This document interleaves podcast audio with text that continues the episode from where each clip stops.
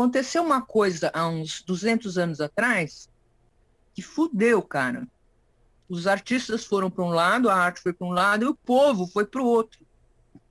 E que era o que? O povo, o povo, o povo, o povo, o povo. O que era o povo, povo, né? Os, os trabalhadores, né? Que já foram morar naquelas regiões perto das fábricas, né? Foram separados da cidadania, né? Da, da cidade com infraestrutura, né? Essa é a Mônica Nador, fundadora do Jamac, Jardim Miriam Arte Clube, que tem esse nome porque a Mônica achava que clube era uma palavra mais simpática e acolhedora do que um equipamento de cultura. Esse é o podcast do terceiro festival A Cidade Precisa de Você. É uma série de três episódios que trazem conversas com alguns dos artistas que participaram da exposição Comuna SP, que rolou durante o festival. Nesse episódio, o último, Charlie Andral e eu, Marcela Arruda, conversamos com a Mônica, a Thaís, a Isabel e o Mauro, parceiros do Jamac, na zona sul de São Paulo. As igrejas. Agora são quatro horas da tarde, a igreja está cheia. Uma assembleia.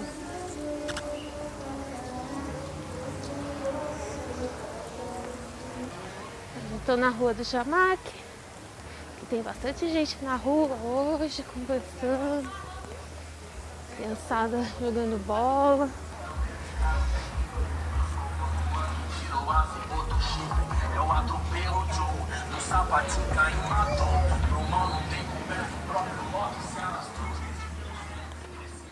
Oi, sou Thaís Escábio, sou mulher negra de pele clara, tenho cabelo cacheado da cor roxa. Eu faço parte do Jamac, agora estou como presidente. E daí eu vou narrando o caminho, que é pertinho. A produtora fica em Diadema, que é divisa com, com o Jamac é, divisa com São Paulo. O Jamac fica bem numa rua quase diadema já também. Tem uma, tem uma coisa ali que é interessante, que é uma visão assim que você tem de um de um morro inteiro que desce abaixo, assim, que é só de favela, sabe? Eu já aqui na nossa região não tem nenhum equipamento público de cultura. Tem o céu alvarenga, né? Mas é o equipamento da, da educação. E, e daí eu com o Jamac e diversos artistas, a gente já está nessa luta, né? Pelo equipamento público de cultura há muitos anos, assim. Antes de nós o povo já brigava, então eu não tenho ideia, assim. Já faz uns 20 anos a gente está nessa briga. Que vem o prefeito, promete que vai ter, outro não. Mas nós somos uma das únicas regiões da cidade de São Paulo que não tem nenhum equipamento de, de cultura, né? E o Brasil, assim, nos anos 80, 90, você não pode imaginar a quantidade de crianças pedindo dinheiro, comida nas ruas quando a gente parava os carros assim no farol. Então, assim, era uma coisa impossível de a gente aguentar. Então, eu estava querendo arranjar uma solução para isso, né? Eu queria, assim, a partir do ponto de vista do artista, né? E, assim, eu sabia que o que falta, que o que faltava era estrutura na é, estrutura nas periferias para essas crianças poderem ficar lá. Porque não dá para poder falar do Jamac sem falar um pouquinho da própria história do Jardim Miriam. E esse é o Mauro Tito, um ativista do Jardim Miriam e parceiro do Jamac, engajado na luta pelo direito à cidade. Correto. O Jardim Miriam é um bairro, é o que eu chamo de periferia consolidada, é um bairro antigo, né? se nós pensarmos o conjunto das periferias da cidade de São Paulo, é, que foi inicialmente ocupada é, por é, nordestinos, pessoas que vieram dentro desse processo migratório para trabalhar na indústria, na construção civil, e isso lá no início da década de 50. Durante muito tempo, enquanto bairro dormitório, as pessoas aqui moravam, é, mais trabalhavam ou na região do ABCD ou em Santo Amaro, ou seja, naquela região mais, digamos, é, economicamente que tinha oportunidade de emprego, né? É, por outro lado, é, é, os filhos desses moradores, ainda na década de 70, né, começaram a fazer algumas atividades artísticas, culturais aqui na região. Em 2000, eu participei de uma exposição lá no México, divisa com os Estados Unidos, lá em São, San Diego. Quando eu voltei, eu queria e achei, achei que os artistas estavam todos fazendo trabalho errado. A sabidona aqui, né? A sabidona. Aí eu queria, porque queria, porque queria, que a gente fizesse um trabalho aqui em São Paulo. Descrever um Jamaque significa compreender um pouco a sua história, correto? Provavelmente a Mônica deve ter conversado, mas cada um tem um olhar para aquele que é um equipamento de, de arte e cultura aqui no território e que chegou até nós através da Mônica e um, seus amigos, né, que ela trouxe para implantar um projeto de arte e cultura e é, chegou até a minha casa em 1900 e em 2002. Você sabe, foi muito legal porque a gente caiu, a gente caiu lá na mão de um grupo que era um grupo de militantes. Isso, né? Eles têm, eles tinham pessoas que iam para o Jardim Miriam, por exemplo, na ditadura, as pessoas iam bastante para o Jardim Miriam, era um ponto de refúgio, sabe? Era um refúgio. Era um lugar onde as pessoas iam se esconder. Então, mas eram essas as pessoas que eles conheciam, assim, e e eles até me consideram assim uma companheira, chamam, me chamam de companheira às vezes, sabe? E militante e tal. Apesar de eu, apesar de eu ser uma artista, né? Não sou a Mônica foi a grande responsável né, por implantar o projeto e o Jamac, ele, a partir de 2004, quando se efetivou aqui no território, adquiriu gradativamente uma importância fundamental na medida em que ele também possibilitou a nossa rearticulação enquanto grupo de, atuação política, de atuação é, que passa a ter uma atuação cultural também. Né? Então foi um momento fundamental para esse processo. O impacto foi incrível, porque é, eu posso te dizer isso agora, depois de quase 20 anos, né? Porque o, o, o Mauro, que é um companheiro meu que está lá, assim, ele, ele é um cara que foi metalúrgico, foi 30 anos metalúrgico, depois ele fez ciências sociais em 20 anos no noturno e aí ele virou um professor de geografia da região. Então ele está lá sendo esse professor de geografia. E assim, quando eu cheguei, eu falei, olha gente, eu estou vindo aqui porque eu quero fazer um trabalho de cultura. Mas eu não vou fazer esse trabalho de cultura se vocês não quiserem também. Eu não vou vir fazer sozinha. E aí então ele ele disse assim para mim, ele falou assim, olha, cultura, eu não sei bem para que serve. Então foi um processo. A gente teve vários embates, muitas conversas, e ela contribuiu para que eu pudesse ter essa perspectiva mais de considerar a cultura, porque a gente tinha muito essa pegada de, de olha, de ação política, né? E nesse sentido, ela abriu essa, esse olhar para o papel da, da, da cultura, da arte, cultura, também como parte do processo de transformar, de contribuir para transformar a sociedade. Então, Mauro, de posse desta sabedoria, ele começou a. Um dia eu vi um, uma filipeta. Convocamos as pessoas, porque ele era um militante da área da saúde. Convocamos as pessoas para, para é, conversarmos sobre o nosso hospital. Barará, barará, barará. Precisamos fazer o nosso hospital. E também precisamos reivindicar o nosso centro cultural, que a gente não tem nenhum centro cultural aqui no bairro. Ah, eu moro a duas quadras do Jamac, assim. É aí que a história do Jamac se cruza com a história da Thaís. Eu fui conhecer o Jamac em 2006 pela Bienal de Arte.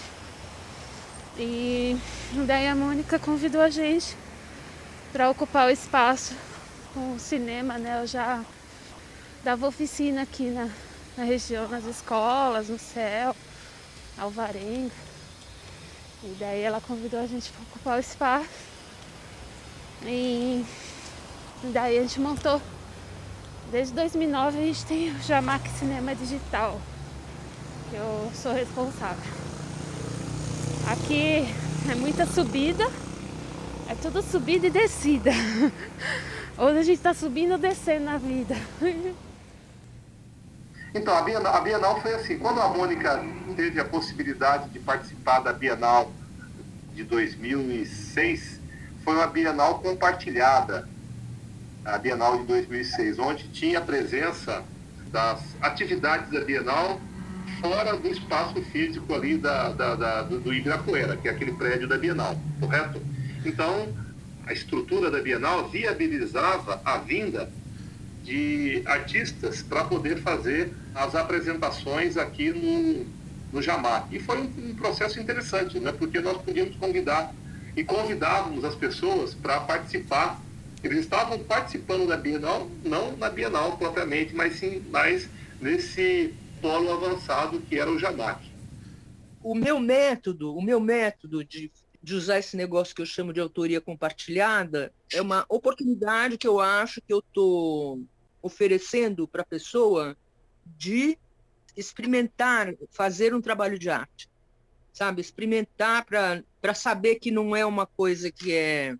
para a gente desmistificar tudo, sabe? Assim, então, arte é uma coisa que você aprende, sabe? Tem um, tem um caminho para você seguir, são técnicas, sabe?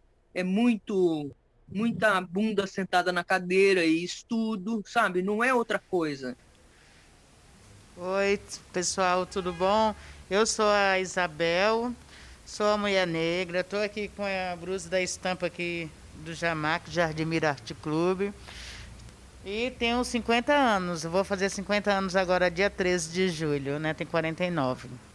Eu sou uma pessoa aqui que eu limpo, faço serviço geral aqui, cuido dos cachorros, gato que aqui tem, e limpo tudo. E ah, depois, passado alguns anos, comecei a fazer curso aqui de pintura. Aí eu tenho, é, aí eu pinto pano de prato. Mas antes de eu pintar pano de prato, que eu sempre me interessei aqui dentro pelas coisas.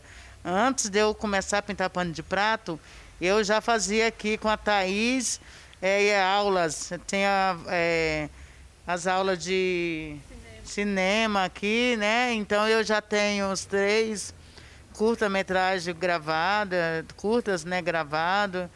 Aí eu tenho umas histórias aqui no Jamaica para contar bastante, viu, pessoal? Graças a Deus. Então, é, a gente está trabalhando pela Agenda 21 da Prefeitura na arborização. E aí o, o Josimar, que conhecia aqui o Jamac, veio aqui para a gente fazer uma reunião aqui com a Mônica Nada. Foi onde eu encontrei e conheci a Mônica.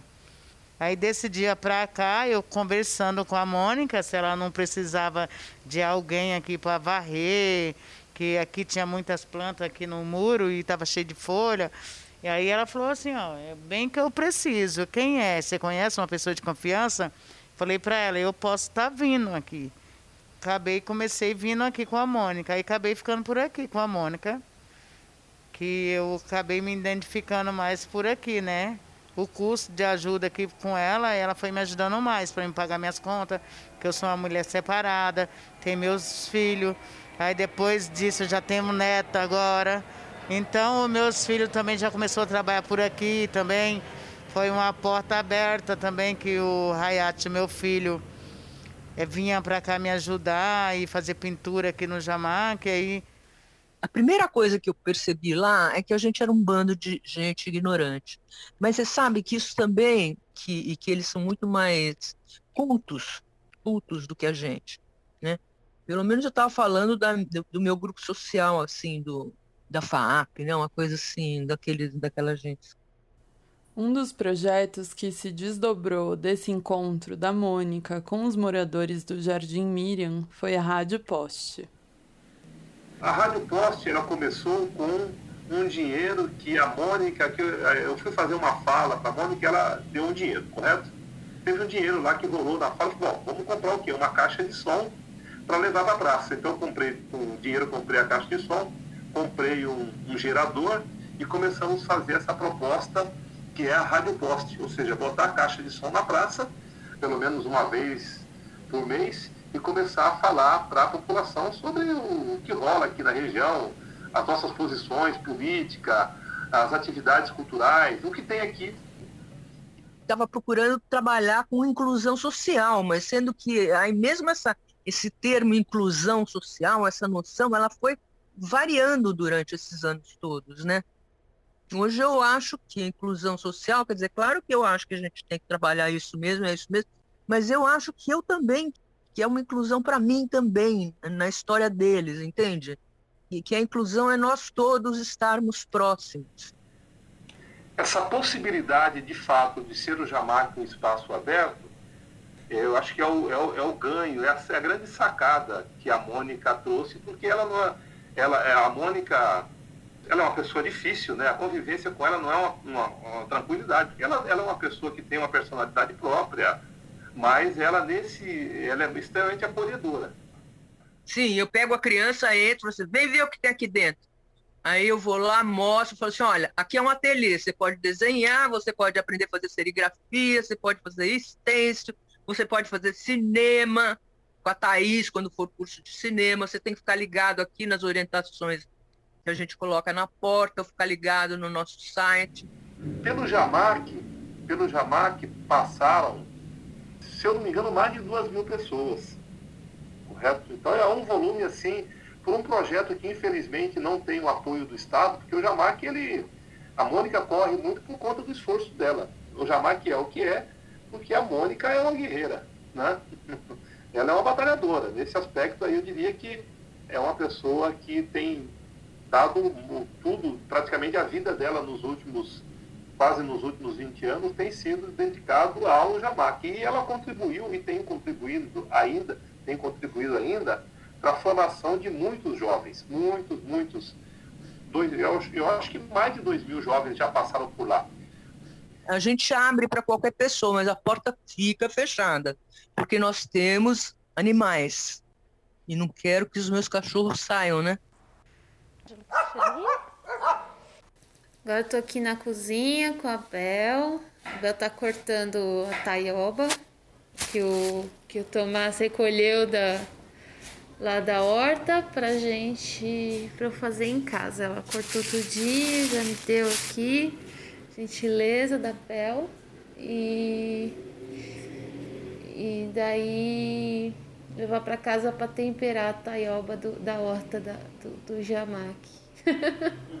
Hoje não teve café da Bel. Sei que eu faço. Não, não, obrigada. Você tá fazendo Tô gravando ainda coisa lá pô. Saí do museu, saí do museu. Saí do museu.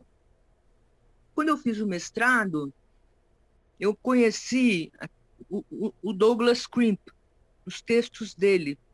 E, e, e, ele é incrível, né? Ele é um cara incrível. Ele tem um livro maravilhoso que é o On the Museum's Ruins sobre as ruínas dos museus.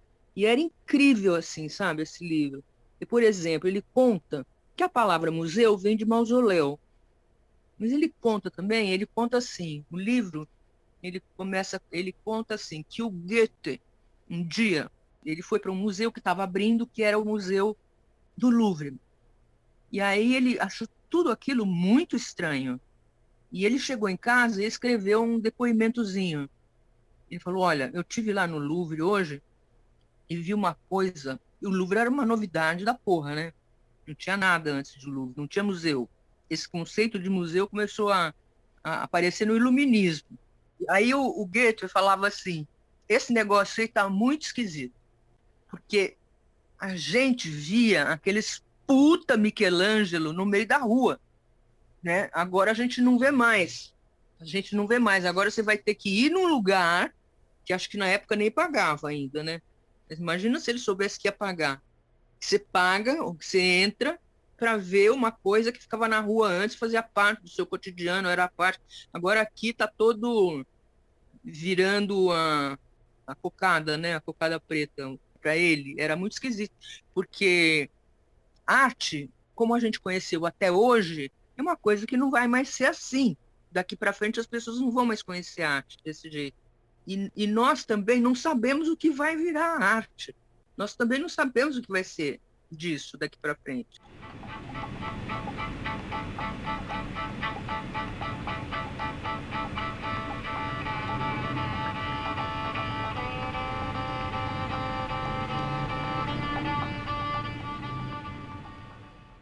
É sobre trazer de volta a arte para a rua, para os bairros. A Mônica chegou a replicar a abordagem em bairros vizinhos, como em Santo André, com o projeto Paredes e Pinturas, que teve parceria com o CDHU. E aí, agora o CDHU vai rebocar as casas para a gente e pintar. E a gente só vai fazer nosso trabalho de arte. Então, isso vai acontecer numa rua aqui, serão 26 casas e aí assim a gente vai completar o piloto. E nós estamos aqui em Santo André para desenvolver esse projeto que se chama Arte em Toda Parte, que é para trazer um pouco de cor para o bairro, um pouco de alegria com os desenhos da comunidade, para que eles se identifiquem com aquele trabalho. É um trabalho coletivo, assim, de pegar a experiência de cada um e transformar no resultado final. Porque pode ser estampado em camiseta, roupa, no muro, então muda, né? Se torna uma coisa diferente. Em todos os lugares a arte já tem importância enorme. A arte é uma forma gostosa de se aprender, né? E a gente ensina isso aqui, assim, as pessoas se expressarem com desenho. Então elas fazem desenho, a gente ensina a, a passar isso para os extenso, a cortar. Vai, vai começar agora a capacitar os meninos daqui. Então, assim, eu sempre peço os desenhos que sejam referenciados na realidade concreta das pessoas que estão participando é, um pouco contra a realidade virtual. Eu falo que eu quero uma realidade concreta, coisas que eles possam pegar e ter, né? E que eles gostem, coisas que eles gostem, né? Que tenham um, um laço positivo com a coisa é representada, né? Desenhei um cangaceiro, um lampião, puxando um cachorro, um coqueiro, uma flor, um sol, um patinho, um lago com filhote e uma casa, uma azul. Porque assim, eh, tem algumas ações que eu não consigo descolar, separar entre arte, política, cultura, porque quando você melhora com a intervenção artística o território, melhora do ponto de vista, você reconfigura esse território, é uma intervenção política também, né? não é só artística, ela é política também, né? porque as pessoas começam a se, é, se valorizar, se perceber, ou melhor, começam a olhar o próprio território com, com pertencimento, né? Então acho que é um pouco essa. Não sei se ficou claro. Olha, eu acho o seguinte, eu acho que o Jamac, ele tem que ficar lá. Ele tem que ficar, ele tem que existir, porque apesar de ele. Talvez ele seja. ele não seja mais tão útil, né? Não sei bem. Mas, quer dizer, não, não causa o impacto que ele causou quando eu abri, né? Porque naquela época foi, foi realmente foi muito impactante, né? Tanto que eu eu me recolhi um pouco, eu acho, que era muito pesado assim aguentar aguentar tudo, né? Para mim, assim. Não, mesmo que eu vá embora, né? Eu acho que isso tem que ficar lá, entendeu? Porque é, é, mesmo que eu ia dizer era que mesmo que ele tenha perdido um pouco a força, até hoje a gente não tem a casa de cultura lá, você entendeu? Então é um fato que até hoje a gente não resolveu o problema. Então eu tenho que ficar lá, não tem jeito. Mesmo que eu não fique, eu tenho que comprar. É isso que eu tenho que fazer. Esse foi o terceiro episódio do podcast do terceiro festival A Cidade Precisa de Você. O programa foi realizado por mim, Marcela Ruda, e pelo Charlie Andral, que também fez a montagem. A entrevista com os participantes do Jamac foi realizada pelo Charlie e por mim. A paisagem sonora do Jardim Miriam foi captada pela Thaís Escábio. A vinheta de abertura é da Nina Farcas. A finalização de som é do Bernardo Gebara. Esse episódio usou trechos do Paredes e Pinturas no Jardim Santo André. O projeto do terceiro festival A Cidade Precisa de Você foi contemplado no edital 40-2020 do PROAC Lab Aldir Blanc, da Secretaria de Cultura e Economia Criativa do Estado de São Paulo.